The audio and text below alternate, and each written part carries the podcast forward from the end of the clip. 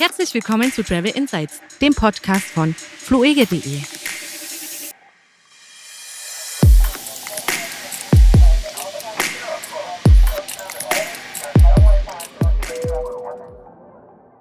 Gut, okay. Die vierte Schnapszahl. Schnaps zum frühen Morgen? Naja, Podcast Folge 44.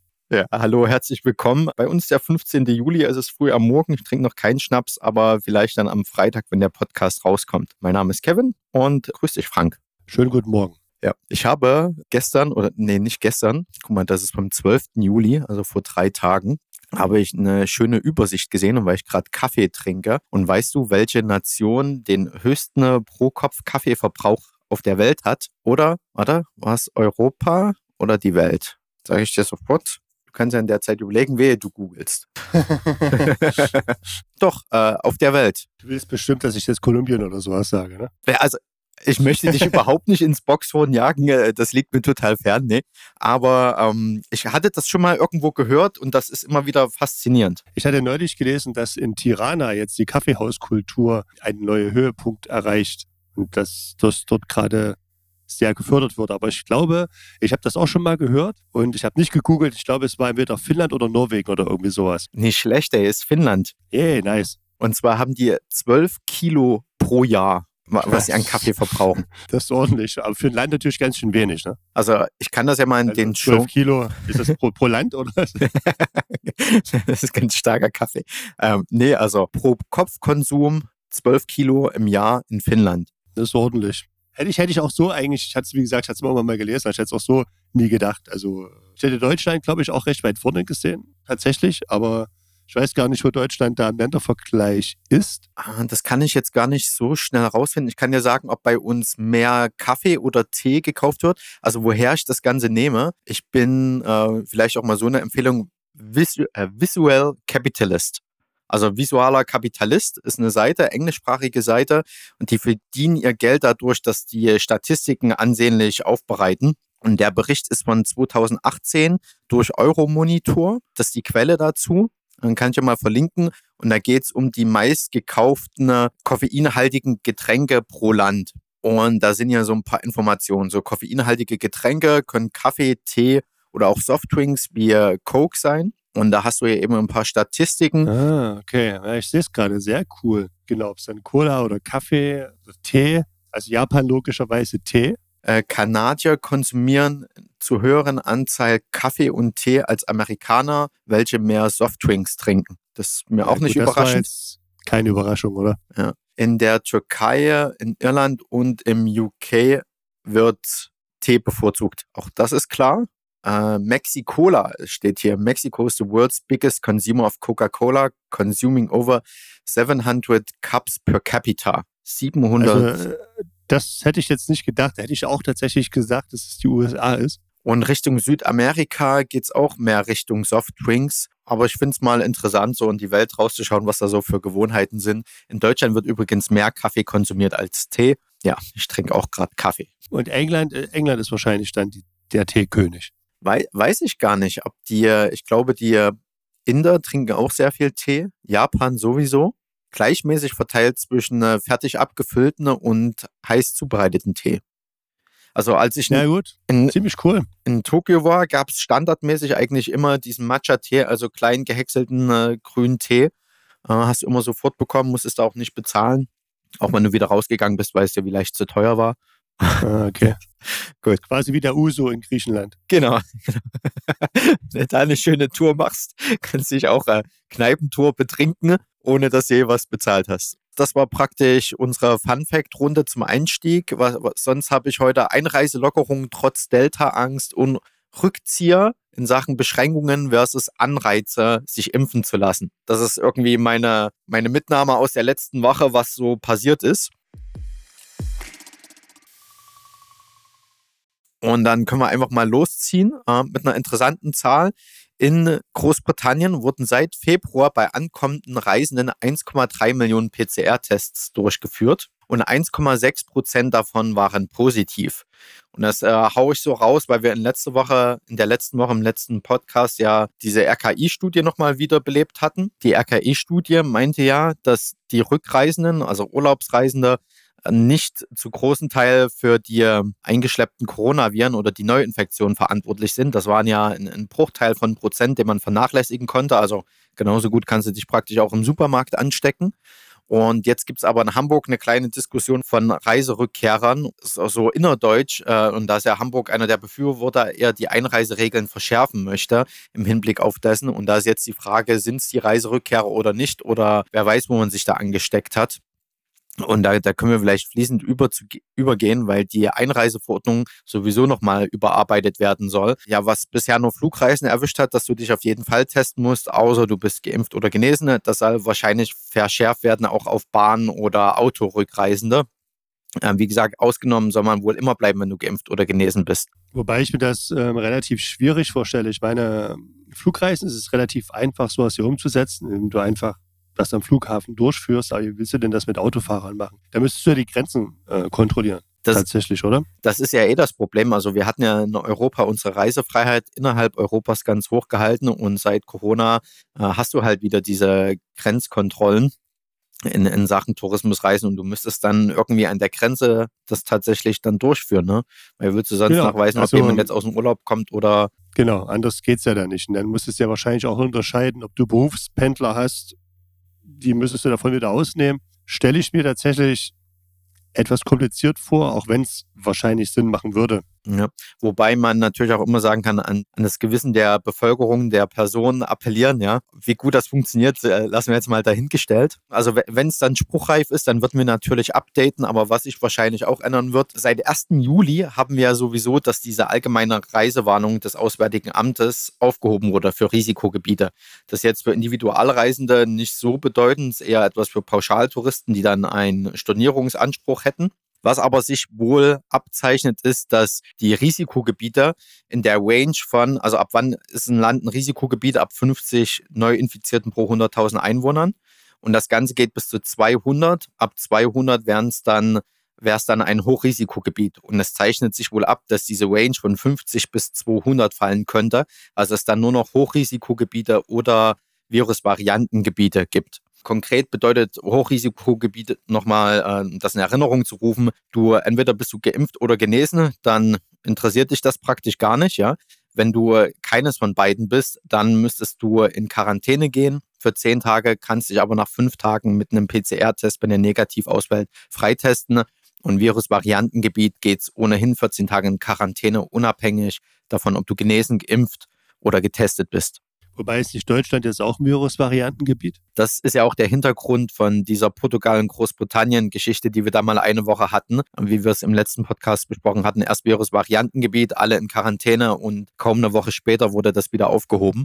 Ich glaube, was du kontrollieren kannst, ist ein Stück weit die Anzahl der Fälle, aber ich glaube, du kannst nicht kontrollieren dann am Ende, welche Variante sich dann durchsetzt. Ja, ja.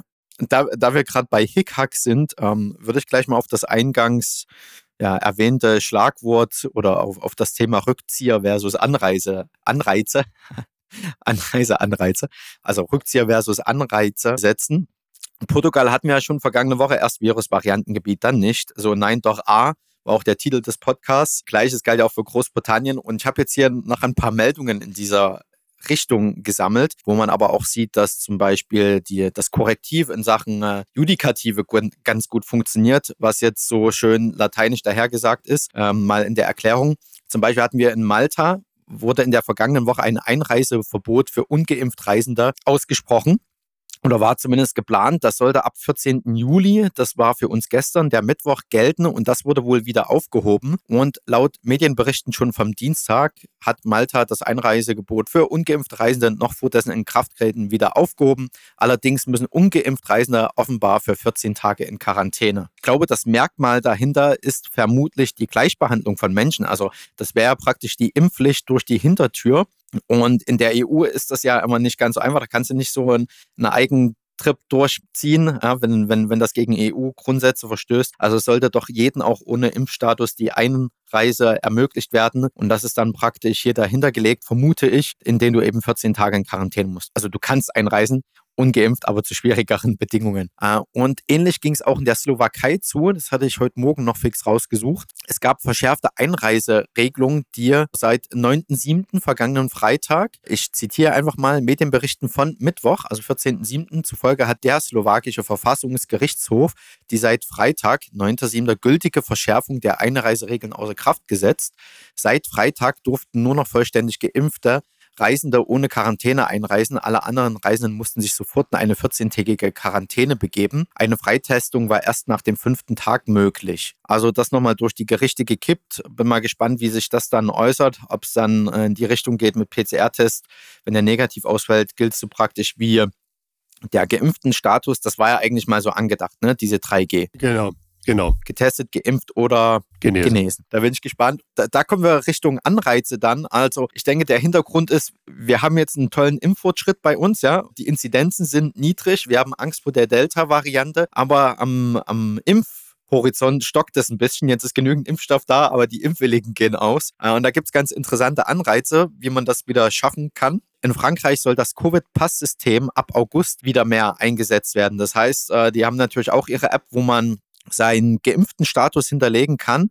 Und ab August soll man diesen dann mehr nutzen für den Besuch in Restaurants, Bars, Einkaufszentren, anderen öffentlichen Einrichtungen. Also es soll wirklich Voraussetzung sein, um da einfach reinzukommen. Und wenn du nachweisen kannst, dass du vollständig, vollständig geimpft bist oder einen kürzlich durchgeführten Covid-19-Test hast, dann kommst du da einfach rein. Jetzt ist ja praktisch in, in Deutschland das so weitgehend überall aufgehoben, dass du was nachweisen musst, ne? Ja, genau, pünktlich zum Anstieg der Zahlen. Ja, ich muss dir ehrlich sagen, wenn du diesen Pass hast bei dir, ja, dann denkst du, ah cool, damit kann ich jetzt ohne nachzudenken, also ohne nachzudenken, ohne irgendwie jetzt nochmal einen Termin zu vereinbaren, etc. pp überall rein und ist ja zurzeit gar nicht nötig. Ja, also wenn du diesen Pass in deinem Telefon oder sonst wo mit dir rumschleppst, du brauchst ihn ja kaum. Ja, und das wirkt natürlich bei vielen Menschen dann, ist das kein Anreiz, sich überhaupt impfen zu lassen. Ja, also der Anreiz dafür, geimpft oder getestet zu sein, soll wieder erhöht werden, dass, dass eben Leute die Zeit doch nutzen, sich jetzt im Sommer impfen zu lassen, dass man dann ready für den Herbst und den Winter ist. Ich denke, das macht auch sehr viel Sinn. Ich meine, da hat man ja halt eben auch die App und dann kann man eben auch, ja, wenn man geimpft ist, ja dann auch eben mehr am Leben teilnehmen, weil man ja eben da auch weniger ähm, A, selbst gefährdet ist, beziehungsweise noch andere Personen gefährdet. Äh, ähm, ich komme da gleich mal zu ein paar Argumenten, die ich aus einem anderen Land, äh, aus einem Bericht über ein anderes Land gelesen habe. Äh, zuvor noch, weil ich gerade Frankreich angeschnitten habe, wer da hinreisen möchte, übrigens sowieso PCR- oder Antigen-Test, also bei sich führen, maximal 72 Stunden alt. Oder du bist vollständig geimpft oder genesen, kannst das nachweisen. Und äh, dafür brauchst du die Tu-Anti-Covid-App. Würde ich mit verlinken. Uh, und das dürfte dann auch die App sein, um im Land dann dort wieder Einkaufszentren etc. pp. zu nutzen. In Sachen wieder mehr Anreize würde ich jetzt mal eben zum nächsten Land gehen und zwar Griechenland. Und das habe, da habe ich einen Bericht in der als FAZ oder Süddeutsche, nein, es war die Deutsche Welle, DW, gelesen. Griechenland impfen zwischen Belohnung und Bestechung. Und zwar soll es dort 150 Euro für jeden oder jede geben, der oder die unter 26 ist und sich impfen lässt, einfach um das Tempo, das, den Impffortschritt dort wieder zu, zu beschleunigen. Also jetzt gibt es wohl mehr Impfstoff als Impfwillige. Vorher war das mal umgekehrt. Das Guthaben soll es als digitales Guthaben für Schiff, Zug, und Flugtickets, Fernunterkünfte oder für den Eintritt zu Konzerten und Museen geben. Also kriegst du nicht Cash auf die Hand, sondern ähm, ich weiß nicht, wie das dann verrechnet wird, aber so geht das wohl. 940.000 Betroffene gibt es davon, also die, in, die in, in das Alter unter 26 fallen. Griechenland wurde bis zur Tourismussaison, also Start der Tourismussaison, das war im Mai, äh, sollten 50 Prozent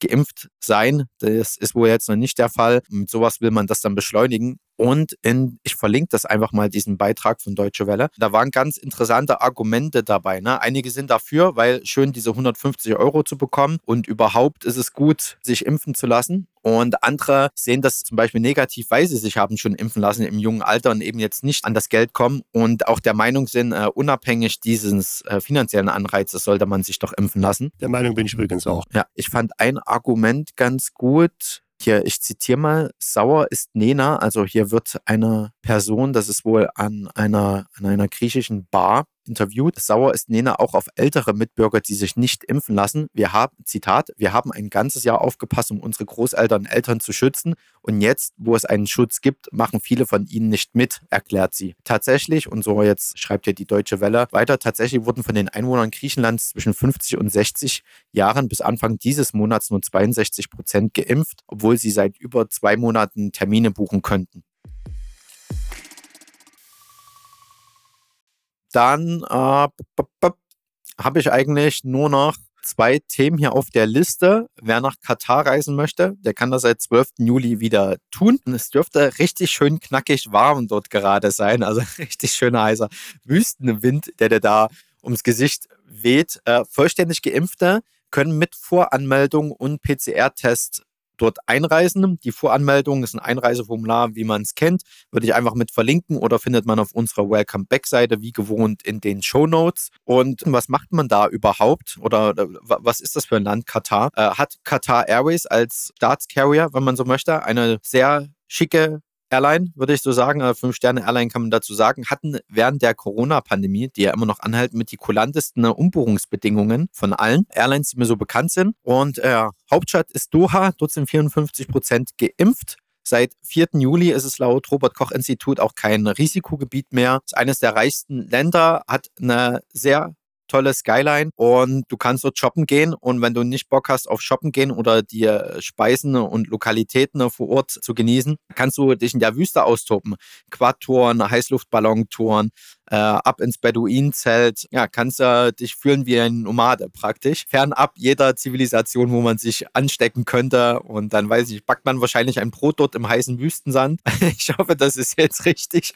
Aber so stelle ich mir das vor, abends am Lagerfeuer mit dem Jeep durch den Wüstensand heizen. Warum nicht? Wer das möchte, kann das jetzt tun. Am besten man ist geimpft, frisch getestet, etc. pp. Link wie immer in den Show Notes. Oder wer jetzt nicht ganz so weit reisen möchte, trotz steigender Inzidenzen, ich weiß nicht, ob du eine frische Mallorca-Inzidenz hast. Ja, habe ich. Trau trauen wir uns die zu sagen? Wir sind bei 304. 304, okay. Ähm, weißt du, wie hoch der Impfstatus in. Ja, du hast vollständig geimpft, sind 43 Prozent. Erste Impfdosis haben knapp 57 Prozent da der Bevölkerung schon erhalten. Ja, der R-Wert ist aktuell bei 1,7, mhm. was sehr hoch ist, aber er sinkt. Er war am 6.7. noch bei 2,1. Und was halt weiter noch zu erwähnen ist, die Intensivbetten steigen nicht an. Also das korreliert aktuell noch nicht. Aber das ist ja auch das Thema, ähm, was wir am Anfang angeschnitten haben, dass es neue Einreiseverordnungen geben soll, ist ein politisches Thema und dass wir auch mehr als auf Inzidenzen schauen, spricht ja dafür, dass diese eben schlimmen Erkrankungen, was wir immer wieder angeschnitten haben, bei Geimpften äh, eben ausbleiben. Ähm, wenn wir sehen, okay, die Inzidenzen steigen an, was unschön ist, aber die Krankenhausbelegungen bleiben zumindest stabil, dass wir abrücken von der, der reinen Kennziffer oder KPI, wie wir im Marketing sagen würden, von Neuinfizierte pro 100.000 Einwohner. Okay, wir waren bei Mallorca, äh, habe ich gelesen, Preiskampf auf Mallorca, bis zu 40 Prozent Nachlass bei Hotels, weil mehr Hotels wieder aufmachen, als Quellmärkte sich öffnen. Besonders in den Gegenden, all, ich weiß nicht, ob ich es richtig ausspreche, nehmen wir so hin, Al-Qaida, Can Picafort und Playa de Muro sowie Cala Mio. Cala Mio. Dort scheint es wohl gute Schnapper zu geben. Dort, also insgesamt sind wohl 82 Prozent der Hotels wieder geöffnet. Allerdings gibt es je nach Region eben vor allen Dingen genau die gerade genannten, nur eine Auslastung von 15 bis 30 Prozent. Deswegen die hohen Preisnachlässe in Hotels. Also wer noch vorhat, spontan zu verreisen, bestenfalls sogar geimpft ist oder genesen, frisch getestet und sich sowieso an die geltenden Regeln hält, der könnte auf Mallorca noch einen schnapper Preis bekommen. Das ist praktisch mein Rausschmeißer als Empfehlung, Katar oder Mallorca, bitte benehmen. Hat sich deine Reise, deine Reiseplanung schon geändert dieses Jahr? Wird es was konkreter? Nö, noch nicht. Aber wie gesagt, das ist jedes Jahr so. Das ist auch unabhängig von der Situation. Ich bin immer sehr, sehr lange unentschlossen. Ja. Unsere Bundeskanzlerin, Frau Merkel, trifft sich ja mit beiden. Ich weiß gar nicht, ob es heute ist. Ich glaube. Mit welchen beiden? der war lahm, der war lahm. nee, nee, ist schon, ist schon gut, ja, ja. Also dem Präsidenten aus den USA. Und ich bin gespannt, ob es was Neues in Richtung Einreiseregelung geben wird. Ich bin ja immer noch als äh, Teilnehmer für Boston im Boston Marathon im Oktober gesetzt. Ja, so viel dazu. Ansonsten sehen wir uns dann, hören uns. Ciao, ciao, bis nächste Woche. Ciao. Bleibt gesund. Auf Wiedersehen. Oder auf Wiederhören.